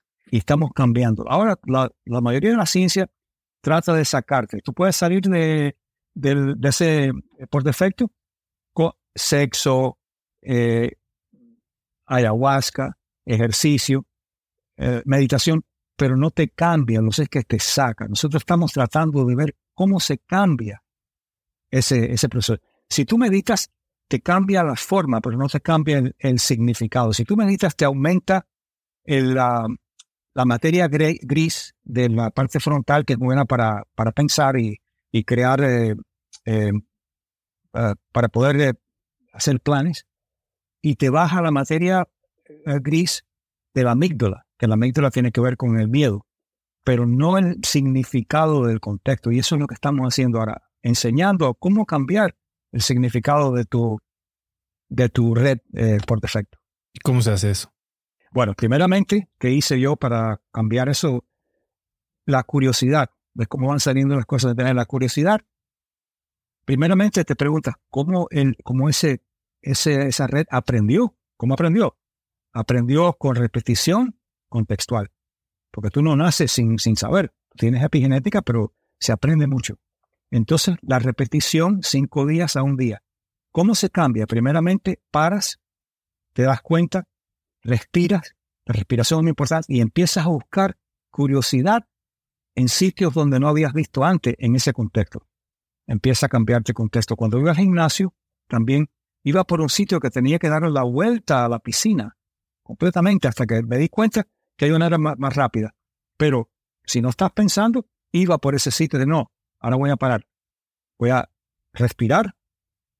¿Qué en este contexto, qué hay nuevo en este contexto? Lo asocio con el camino más, más rápido. Cambió por completo. O estás hablando de la importancia de cuestionar, digamos, este modo por defecto, nuestros modelos mentales, nuestros paradigmas y hacerlo de una forma consciente. Ahora, hablas y, te preguntaba hace un momento sobre el lenguaje, ¿no? Y, dices que hay ciertas palabras que son biosimbólicas y, y, mucho se habla de utilizar el lenguaje como un, un mecanismo de recontextualización, ¿no? Cuando hacemos eh, afirmaciones, cuando nos repetimos ciertas cosas. ¿Qué rol juega el lenguaje en las historias, o más bien, qué rol juegan las historias, porque bueno, las historias las, las contamos utilizando este lenguaje en nuestra propia longevidad, las historias que nos contamos y obviamente anclado en el tipo de lenguaje que usamos para contárnosla. Ahora te voy a dar algo de admiración. Algo que me ha impresionado mucho es cómo comprendes el lenguaje bio, eh, eh, biosimbólico y eh, biocognición también. Estás hablando el idioma, pero perfectamente. Eso es excelente. Gracias. Bueno, hicimos algo, mucho research, leí tu libro, vimos muchas entrevistas, entonces ya traigo Head Start. Sí, bueno, primeramente la afirmación sin corporizarla no vale nada, tienes que hacerla cien mil veces. Si tú dices, yo soy una buena persona, yo soy una buena persona, ese red, esa red por defecto dice, no, tú no eres, pero acuérdate lo que hiciste ayer. Entonces lo que hay que hacer es, yo soy una buena persona, ve los archivos de cuando fuiste una buena persona tráelo, corporízalo y hazlo por dos semanas. Yo soy una buena persona. Ah, me acuerdo que hace dos semanas hice algo bien. ¿Cómo se siente? ¿Dónde lo, dónde lo aterrizo? Ah, bien, respiro. Entonces voy a hacer cosas buenas para darle evidencia a mi cerebro que soy una persona buena. Eso cambia el, el, la red por defecto. Y regresando cambiando el contexto. Exacto, al lenguaje y al biosimbolismo. ¿Cómo, cómo se manifiesta esto? Primeramente, aprender, vamos a suponer que, que la vergüenza es una de las heridas arquetípicas. Las, las heridas arquetípicas son muy importantes en la biocognición.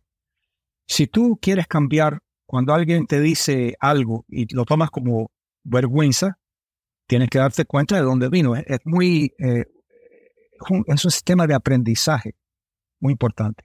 ¿Dónde aprendí esto yo? Cuando mi padre me decía, eres un estúpido. Eso es una palabra. ¿Cómo una palabra puede causar inflamación?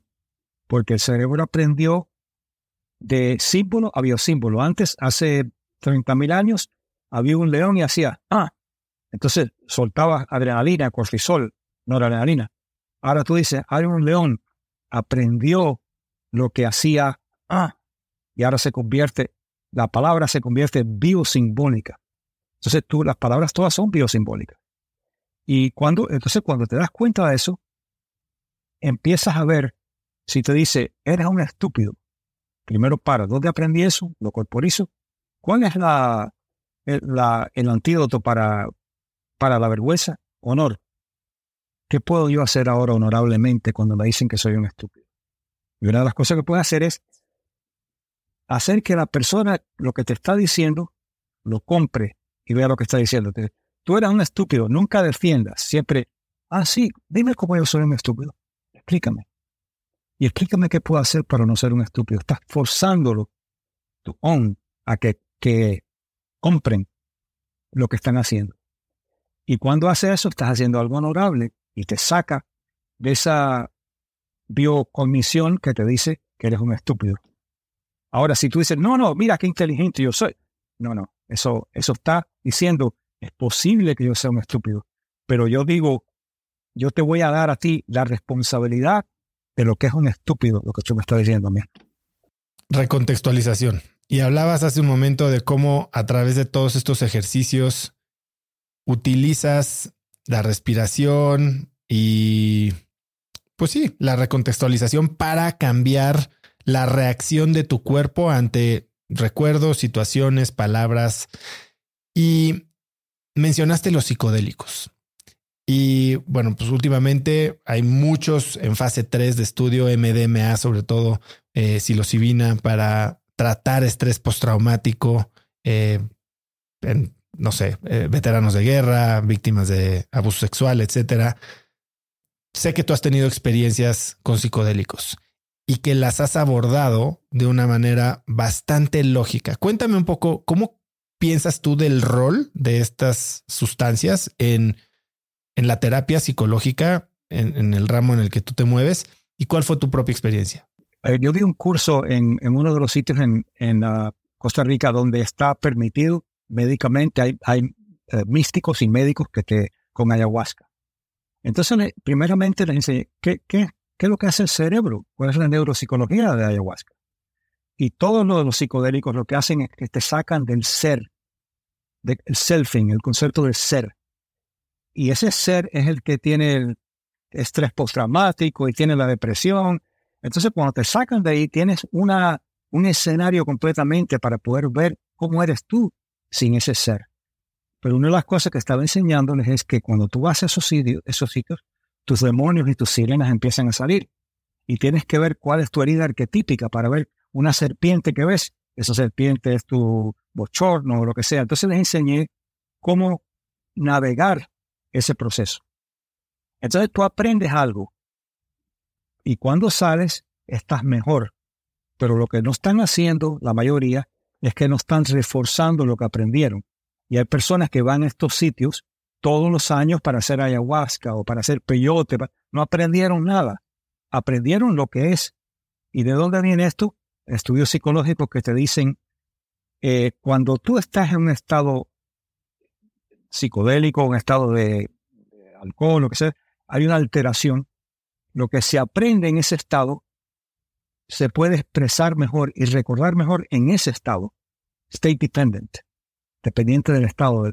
Entonces, si tú ahora aprendiste eso con ayahuasca, te ayuda mucho con ayahuasca, pero cuando sales a ayahuasca, te cuesta crear neuromapas nuevos para que, entonces lo que hay que hacer es recontextualizar, como tú dices, y crear más cosas y volver al selfing. Otra cosa es que cuando sales de, la, de esas expresiones, eh, de lo que sea, alteraciones, tienes que empezar el selfing de nuevo.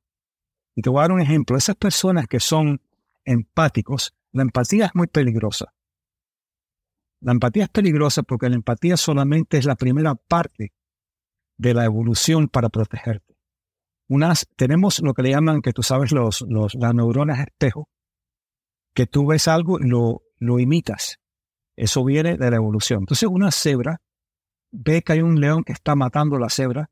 Esa cebra tiene las neuronas eh, de, espejo que le hacen pensar que ella es la que se lo están matando y huye. Nosotros somos iguales. Nosotros vemos el dolor de alguien y sentimos el dolor. ¡Ay, qué bueno! Empatía. No. Porque las personas que cuidan, los cuidadores, no tienen buena salud.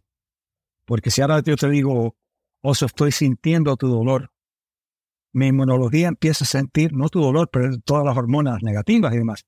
Entonces lo que le enseño a las personas que hacen el caretaking este, que cuidan, tienes que salir de la empatía. ¿Cómo se sale de ahí? Neuropsicológicamente tienes que salir a la compasión. Pero antes de salir a la compasión, tú dices, yo siento tu dolor, eso es empatía, eso es malo. Yo sé que tú tienes tu dolor, ¿cómo te puedo ayudar con tu, con tu dolor? Pero neuropsicológicamente, como se sale de, la, de las neuronas esas espejo, es que empiezas a hacer el selfing. ¿Y cómo es el selfing? Vamos a suponer que tú tienes un dolor y yo vengo y te digo con empatía, ay, que como siento tu dolor, Entonces yo paro digo, no, estoy en empatía, estoy sintiendo. Entonces empiezo el selfing con curiosidad de nuevo, con novedad. Y digo, bueno, yo no soy oso. Él está en México, yo estoy en Estados Unidos. Él es esto, es lo otro. Al hacer eso está forzando a cerrar las neuronas de espejo y crear el selfing y crear la diferencia entre tú y yo. Entonces ya no me afecta. Ya te digo, ¿cómo te puedo ayudar con tu dolor? Cambia neuropsicológicamente. Es una desvinculación. Sí.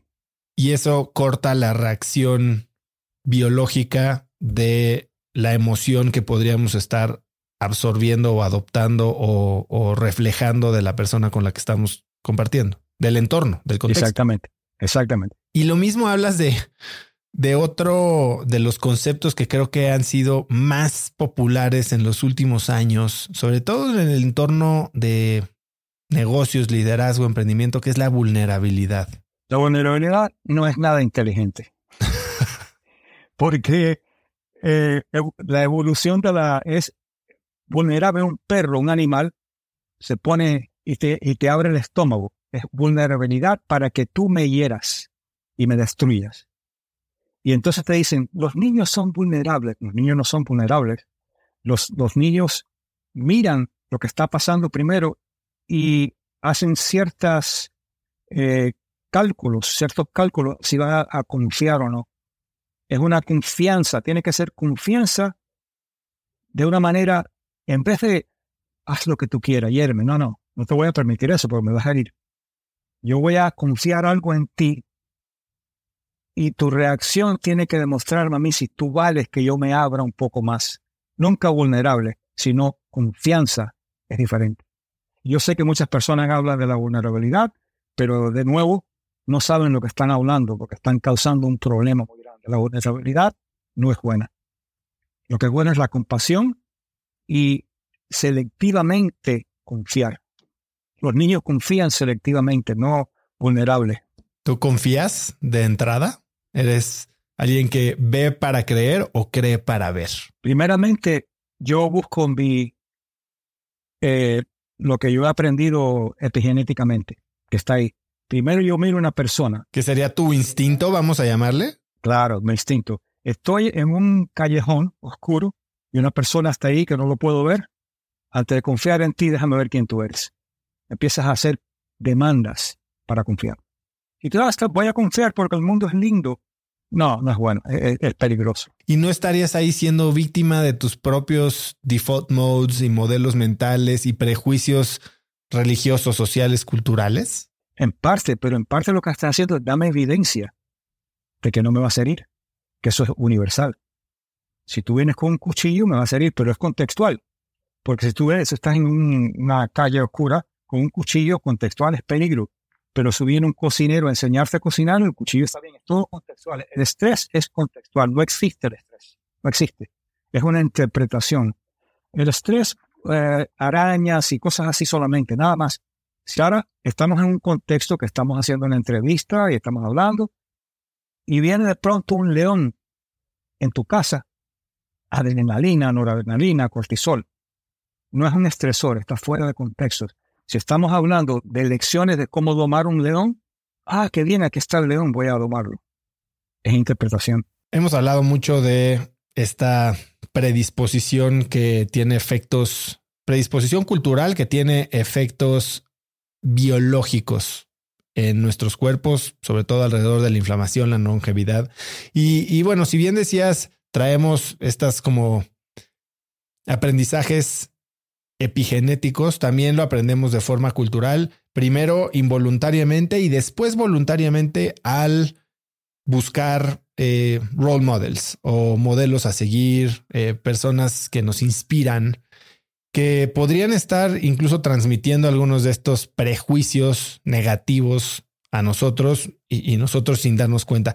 ¿Qué, ¿Qué se le puede decir a alguien, sobre todo a alguien joven que está en esta etapa en la que está diseñando su personalidad eh, basada en modelos que son populares en la televisión, las redes sociales o incluso en su propia comunidad. Eso es una cosa que pasa cuando las personas empiezan a hablar y empiezan a, eh, como estamos a, coherencia, hay una coherencia biológica que aumenta la sincronicidad. Cada vez que me haces una pregunta es donde yo quiero ir para la próxima respuesta. me acabas de preguntar algo y esos son lo que le llamamos los hitos culturales. Pueden ser nocebo o placebo. Y es muy importante ver Te voy a dar ejemplos míos. Estoy, eh, me crié en Nueva York y en Miami cuando en una parte, de un barrio de alemanes y irlandeses, e irlandeses. Hispano, mi padre era español, hispano, no soy rubio. Sentía ciertos prejuicios, ciertas cosas. Entonces los hitos que te van causando los cambios, eso, voy a, a mi madre y le digo, yo quiero teñirme el pelo de rubio. Y me dice, si quieres hazlo, si quieres lucir como un payaso, hazlo. Ahí cambió todo. Me di cuenta y no lo hice. Hitos de, de negativo, hitos positivos. Cuando estaba en Vanderbilt, no tienes mucho en la vida, pero tienes que buscar lo que están ahí. Mi profesor de Vanderbilt, John Bransford, fue el que rechazó a Skinner con el comportamiento de que el cerebro es una caja negra que aquí un estímulo. Lo rompió todo eso con los estudios que hizo. Y entonces un día, un día está, estoy escribiendo, estoy haciendo mi tesis, y está escribiendo, le digo, mira, estoy muy entusiasmado con lo que estoy haciendo, pero hay un profesor en Harvard que, está completamente opuesto a lo que estoy haciendo. Sin mirarme, dice, en Harvard se equivocan también. Solamente eso me dio una claridad y me dio un concepto de lo que estoy haciendo, ¿vale? Increíble. Hitos culturales. Pero puede ser positivo, puede ser negativo. El negativo te dice, ¿qué tú te crees que tú eres? Tú no vales nada. Tú eres un pobre vas a ser un pobre el resto de tu vida. Entonces hay que tener cuidado con los hitos negativos y reforzar los positivos. Entonces he tenido bueno y he tenido malo. Los buenos son los que yo trato de, de aumentar para que la red por defecto aumente por repetición y contexto. Eso es lo que hay que decir. Hay, ¿Qué no son tu ídolo? Si tú tienes un ídolo que es muy famoso y tiene bellezas y tiene eso, pero está usando drogas, está usando su cuerpo, ese no es un buen ídolo. Si tú vas a un médico para, para perder eh, libra y es un obeso, no vayas a ese médico. Tienes que vivir tu conciencia. Si no, no vale. No imites lo que no funciona. Y el ejercicio, como tú dices, es cuestionar sus acciones para saber de dónde vienen, al mismo tiempo tratar de buscar este, eh, dónde se generó este comportamiento y basado en qué contexto para ver si es algo que te funciona a ti. Sí, porque en parte te ayuda a no culparte. En parte te dice, esto yo lo aprendí, esto no soy yo. Yo aprendí esto. Pues si yo aprendí esto, yo puedo contraaprenderlo, aprenderlo de una manera diferente si te ves que te crees que eres tú, porque no, no, yo aprendí esto de alguien que me enseñó, un editor cultural, y lo aprendí y lo compré. Ahora, ¿cómo puedo devolverlo? Cuando preparábamos la entrevista me dijiste que te interesaba mucho explorar el terreno de la felicidad. Dices que la felicidad y la tristeza son natas, pero que, y no sé cómo, cómo, cómo hacer la traducción de joy a happiness, pero joy, el. Yo le llamo regocijo, pero el regocijo es una gran palabra. Es eh, aprendido. Las, las emociones, otro profesor que tenía en Vanderbilt no sabía que tenía lumbreras cuando estaba ahí, nunca sabes lo que tienes. Fue el primero que hizo los estudios para ver cómo se, eh, cómo se puede reconocer una emoción. Carol Isser lo hizo y también Ekman lo hizo y pudieron ver que hay siete o nueve emociones. Eh, contento, deprimido, eh, o, triste, pero la felicidad, happy, feliz se puede ver, pero no se puede ver el regocijo, no se puede ver el amor. Si tú estás haciendo algo así, te, ah, está enamorado, está pensando en un chocolate, no puedes. Entonces es mucho más complejo porque son familias de emociones y cogniciones. La felicidad, tú no tienes, tú no tienes control sobre la felicidad. Compraste un auto nuevo, estás feliz. Se rompe el auto, no estás feliz. Una relación te va bien, estás feliz. No está bien, no estás feliz. El regocijo es algo que es innato, que es, un terreno de serenidad, que lo puedes sentir en el medio de una enfermedad, lo puedes sentir en el medio de una tormenta, porque es un terreno de serenidad que te permite ver lo más profundo que vale en ti. Y lo puedes hacer en una técnica y todo va mal, mi relación terminó, entonces ve aparte de ti, no para sentirte feliz, sino para sentir esa serenidad. Y la serenidad entonces te da esperanza, te da el sentido de que estás conectado con el mundo, de que no es el fin del mundo. Todo eso entrando en el terreno de serenidad. Ese, esa es la... ¿Cómo logras eso? ¿Cómo... Primeramente te sientas tranquilo, respira y deja que todo el, ruido empiece. Me dejaron, mi auto, sigue, sigue. Entonces paras y vas a una parte que se llama respiración del corazón, que respira como si estuvieras respirando por el corazón, que se llama heart breathing, eh, respirando por el corazón. Y eso se ha podido ver que causa coherencia entre la, las, las, palpitaciones del corazón, entre palpitaciones y, el, y las, las ondas cerebrales. Y eso te permite aprender las cosas mejor, aprender a soltar lo que está pasando, porque es como prestando la atención a una meditación en enfoque de eso, pero solo tiene otro valor que te permite también Entonces eso, piensa por me dejó, ya no me quiere, respira por el corazón, ah, el auto ya no funciona, me respira. Entonces parte, va, va soltando eso y va soltando el noise, el, ruido. Entonces vas al segundo nivel que es contemplación.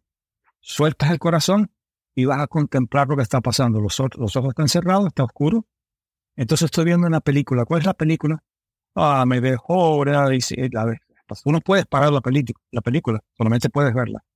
Y ese proceso indirectamente te saca y entonces entra en lo más fundamental que es el terreno de serenidad.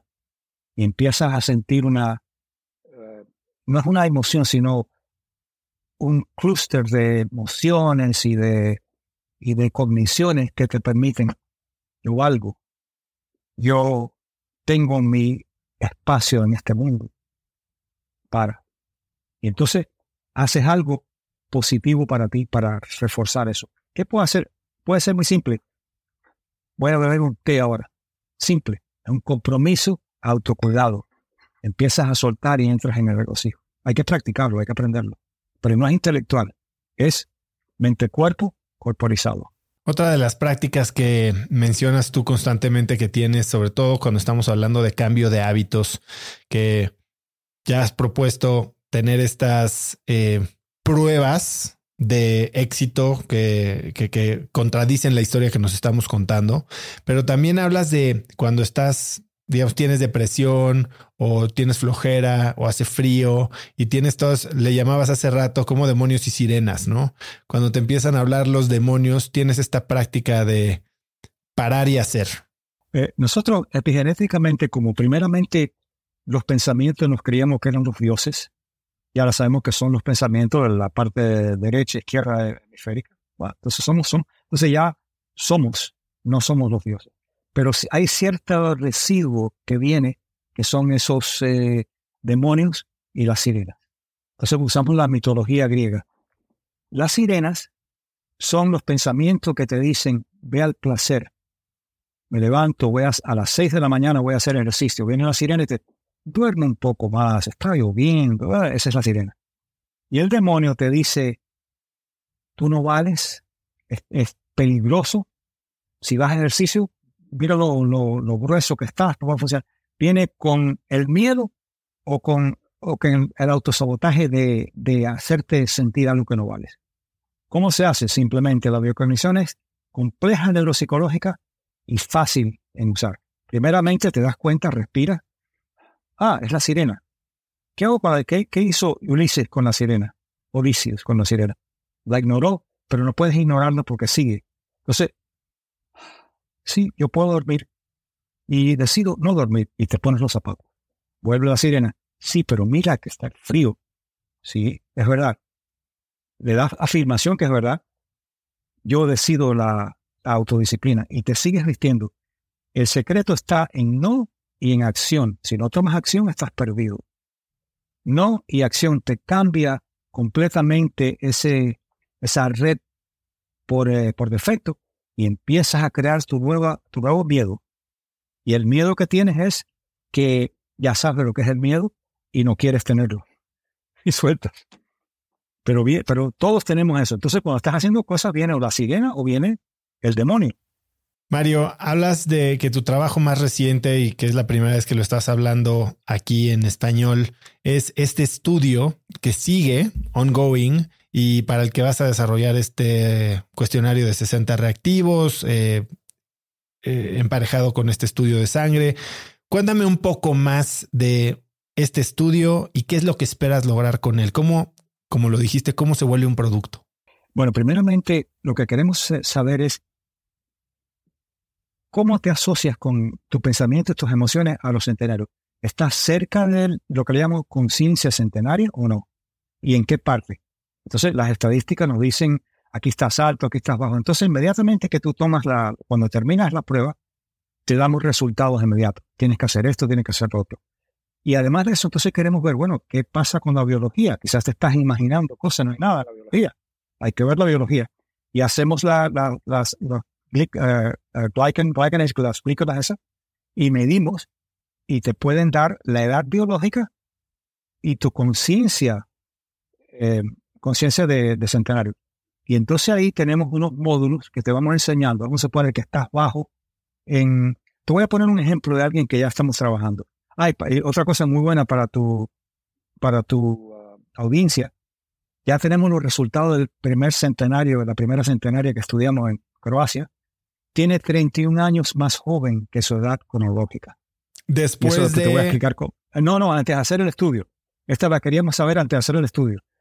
¿Cómo vamos a mejorar eso? Vamos a ver, pues los 31 años. Pero porque cuando llega a cierta edad empiezas a revertir las causas que te causan la enfermedad.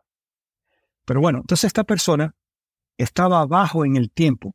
Se parecía mucho a los centenarios, pero en el tiempo estaba muy bajo. Y era esa persona, un ejecutivo que todo rápido, todo esto, todo lo otro. Y le dije, le dije primeramente, bueno, vamos a tratar lo que el entorno aumenta el cortisol y todas estas cosas. Entorno. Primeramente hay que cambiarlo de afuera después hay que cambiarlo de adentro. Por afuera. Si tú te levantas y lo primero que haces es vas a tu teléfono, el cortisol va a estar alto por el resto del día.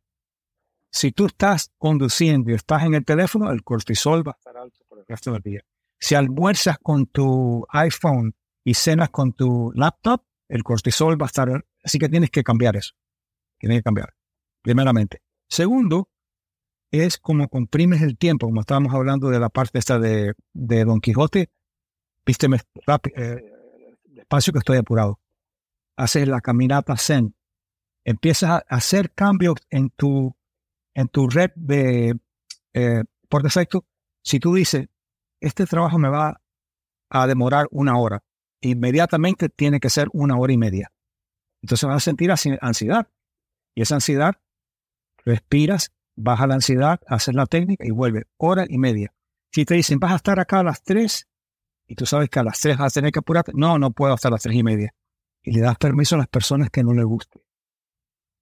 Y poco a poco vas cambiando, vas cambiando. Después hacemos una prueba, hay que esperar por, lo menos seis semanas para que ese, esa red cambie y también la, la, eh, glicones tienen que cambiar también. Seis semanas. seis semanas empiezas a ver el cortisol bajó y la edad biológica cambió también. Solamente porque están, antes solo, solamente se veía ejercicio. Que hacen pruebas, hay muchas pruebas muy sofisticadas, pero es lo mismo, lo que le llamamos los, los, eh, los sospechosos habituales. Vamos a poner, sales un poco alto aquí, ejercicio dieta, esto, lo que sale un poco, ejercicio, dieta. Entonces, ¿para qué hacer esas pruebas si ya sabes que eso funciona? Es muy vago, muy general. Aquí te podemos decir específicamente, está pasando por esto independiente de ejercicio y de comidas y de esto. Percepción y emociones es lo que hay que hacer. Entonces, te va bien, bien claro, te enfoca bien en lo que está pasando, no en esas generalizaciones que hace que ejercicio para todo. Hay centenarios que no saben ni lo que es la meditación.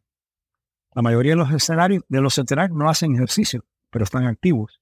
Así que todas las cosas que se creen que son necesarias son contribuyentes, pero no son suficientes. Yo medito y hago ejercicio, pero sé que eso no es todo.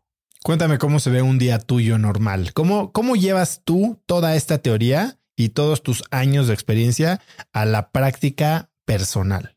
Bueno, primero me despierto, hago un no muy fuerte, digo, me voy a levantar a las seis, me voy a levantar cuando me levante y tengo tiempo para esto.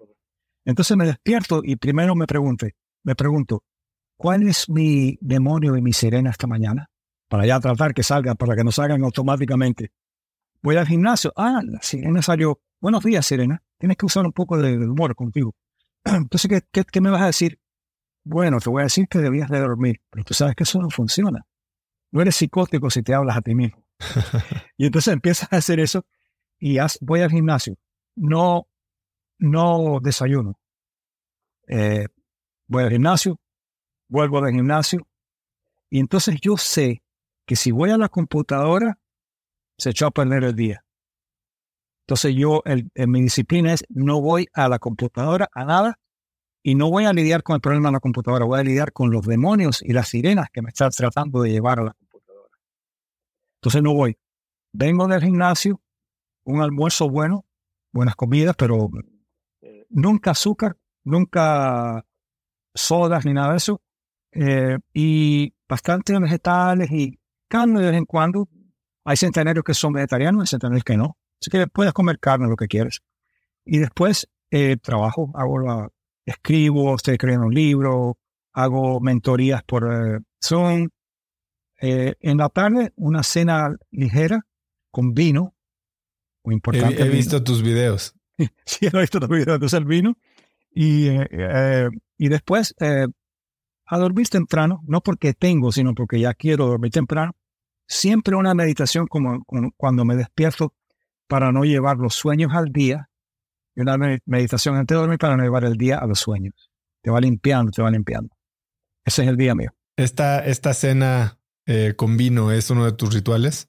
Sí, y el vino eh, tiene, tiene unos, valores excelentes, igual que las, las, eh, las, uvas, claro, y eh, las uh, fram, frambuesas. Frambuesas, frambuesas. Frambuesas, frambuesas, muy bueno también, que son antiinflamatorias. Muy bueno. Ahora, si te bebes una botella de vino, no está bien. una copa de vino, y hay veces que, si digo, hoy solamente, hay veces que bebo dos copas, a veces no, el cuerpo me pregunta y le digo, no, una solamente. ¿Y cómo se hace? No se hace con, eh, de cohibirse, sino cómo yo entro de una manera zen. Esta copa para mí tiene una infinidad y voy a beber como si fuera infinita. Siempre me queda algo cuando termino de cenar. Si no, es automático. Una, dos, tres. Voy a, voy a sentir y voy a probar todo lo que estoy haciendo con esta copa ah, como me queda copa de vino, está proyectando tiempo-espacio. Qué, qué interesante todo esto. ¿Dónde puede la gente aprender más sobre la prueba de sangre, sobre el cuestionario? ¿Dónde va a estar cuando esté? Porque probablemente si lo publicas en un par de semanas, este episodio salga ya que esté publicado. ¿Dónde puede la gente aprender más sobre este estudio? Eh, primeramente pueden ir a, a, mi, a mi website, eh, biocognitive.com o a mi eh, link de LinkedIn, que no tengo la, pero lo puedes poner en la... Sí, yo lo pongo en las eh, notas del episodio. Eh, el, link, el LinkedIn es donde tengo todas las cenas y todas las cosas y voy a hablar de YouTube, lo último que está pasando. Y YouTube también. YouTube tengo más de 300 videos gratis, claro, de todas estas cosas que estamos hablando. Mario, y para cerrar, si pudieras escribir un mensaje en el cielo para que millones de personas lo vieran, ¿qué diría? Que las culturas te matan más rápido que la genética pero te salvan más rápido que la genética también. La cultura es todo. Aprende lo que es la cultura, toma lo mejor de tu cultura y suelta lo que no funciona de tu cultura y conviértete en un outlier y empieza a vivir con conciencia centenaria, que es lo que estamos enseñando. Mario, ha sido fascinante esta plática. Les recomiendo muchísimo leer eh, The Mind Body Code, The Mind Body Self. Les voy a poner los links en todas las notas del episodio. ¿Y dónde te pueden seguir? ¿Es LinkedIn donde más activo estás? Sí, LinkedIn. Y también eh, en español, el único que tengo en español es una novela que escribí que se llama El hombre de otoño, que enseña por los personajes cómo vivir la biocognición. Es un libro muy bueno también que me encantó porque hay mucha ciencia, pero hay muchas comidas. Y, eh, va al Vaticano, España, y a veces que algunas personas me escriben y me dicen, me encantó el libro, pero ¿cuánto tú pesas? Porque todo es comida y vinos. yo peso lo que pesaba cuando estaba en high school. Oye, ¿y tu nuevo libro de qué va a tratar? El nuevo libro se llama La, eh, la paradoja centenaria. Cómo la, la expansión de vida biológica puede retar la parte cronológica. Y lo que quiere decir eso es que mientras más aprendes a vivir en la en health span, que es la, el tiempo que vives saludable, más se va creando esta, esta complejidad compensatoria que vas cambiando. Un ejemplo rápido que doy es que cuando miran el, lo que te mata no es el estrés, es la, la inflamación. Eh, cuando miran la inflamación natural que va pasando, una persona de 30 años tiene menos inflamación que una de 60 y una de, de, 90 tiene más. Entonces pensaba, bueno, eso es una cosa que es así, va, a aumentar. Y empezaron a mirar qué es lo que es contrainflamación en todas las edades. Y hay una, una fórmula que se ve de las células T, un tipo de célula T con otro tipo de célula T, cuál relación tienen. Y los jóvenes tienen una relación antiinflamatoria muy buena. Los de mayores tienen una inflamación más alta que eh, la compensación. Los semi-supercentenarios tienen una compensación igual que los jóvenes.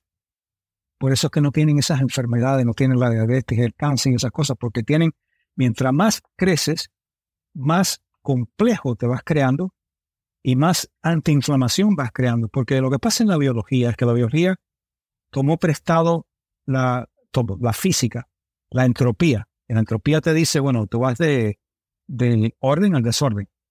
Ciertas cosas es verdad, pero la complejidad es más importante en los seres humanos. Va de lo simple a lo complejo.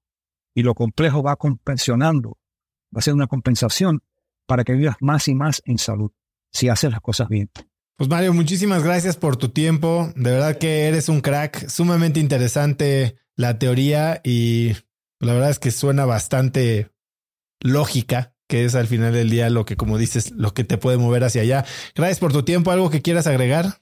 No, eso es todo. Primeramente, quiero felicitarte por el trabajo que estás haciendo, porque esta información tiene que llegar a los públicos hispanos y a veces que no llega porque Chopra no habla español y esas cosas, aunque yo no soy Chopra, yo soy diferente, pero te quiero decir que estás haciendo entrevista ahí con él. Muy bueno. Sí, este, Chopra es una, una, gran persona, buen, buen, buena, buen hombre y trajo la, la medicina 24 a Estados Unidos, así que, eh, pero eh, por, eso un, placer, ha sido un placer y uno que hiciste y ya veremos cómo, todo y cuando esté ya la, hacemos las promociones para las mediáticas de nosotros.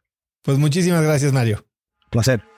Si te gustó el episodio, lo mejor que puedes hacer es compartiéndolo con alguien. Puedes compartirlo en un mensajito de WhatsApp o si quieres repostear algo de lo que posteo en Instagram, etiquétame a mí y así yo te puedo mencionar y también repostear a ti también. Este video que está saliendo aquí también es algo muy similar a lo que viste hoy y puede interesarte. Así que también síguenos en Spotify, en YouTube o en iTunes y si es ahí, califícanos con cinco estrellas para que más gente nos pueda encontrar.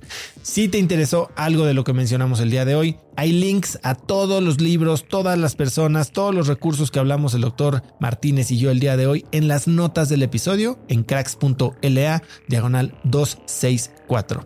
Y si quieres recibir todos los viernes un correo muy cortito, muy puntual, pero cargado de valor, con recomendaciones que me hacen mis invitados, mis amigos, personas que entrevisto o simplemente que encuentro en internet y que pueden ayudarte a tener una conversación interesante el fin de semana o hacer tu vida más productiva o darte algo divertido, simplemente puedes registrarte a Viernes de Cracks, que es este correo que mando todos los viernes y puedes recibir totalmente gratis en cracks.la diagonal viernes. Eso es todo por hoy. Yo soy Osotrava y espero que tengas una semana de cracks.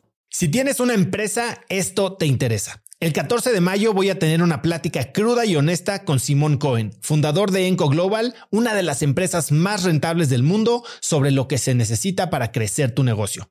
Después de muchos años en el mundo del emprendimiento y con la perspectiva de los cracks a quienes he entrevistado, hoy sé que la realidad es que no existe un secreto si es que quieres escalar. Lo que sí funciona es tener hábitos y sistemas sólidos, claridad en tus metas y aprender de quienes lo están logrando todo hoy, en tiempo real. Te invito a Business Hackers, un evento virtual en el que por primera vez Simón nos contará los detalles de su negocio para entender qué hay detrás de ese éxito y qué es lo que se necesita para replicarlo en tu propia empresa. Conéctate a Business Hackers desde donde estés el próximo 14 de mayo. Inscríbete hoy mismo en cracks.la diagonal hackers y encuentras el link en la descripción de este episodio. Este episodio es presentado por Diri Móvil, la innovadora compañía de telefonía celular que conecta a cientos de miles de mexicanos. Yo no sé a ti, pero lo peor que me puede pasar es quedarme sin datos en mi plan o quedarme incomunicado en eventos y no poder trabajar desde donde esté. Platicando con amigos sobre este problema, hace unos meses conocí Diri, que es el líder indiscutible en la venta de eSIMs digitales que puedes usar como línea principal manteniendo tu número actual o también como línea secundaria para siempre estar conectado en México, Estados Unidos y Canadá. A través de la aplicación de Diri puedes gestionar tu línea y elegir entre diversos planes como el que yo uso de 40 gigas al mes por solo 279 pesos. Por escuchar cracks, Diri te regala 7 días de servicio ilimitado totalmente gratis descargando tu eSIM gratis en diri.mx diagonal cracks. Diri se escribe D de dedo y R I.mx diagonal cracks.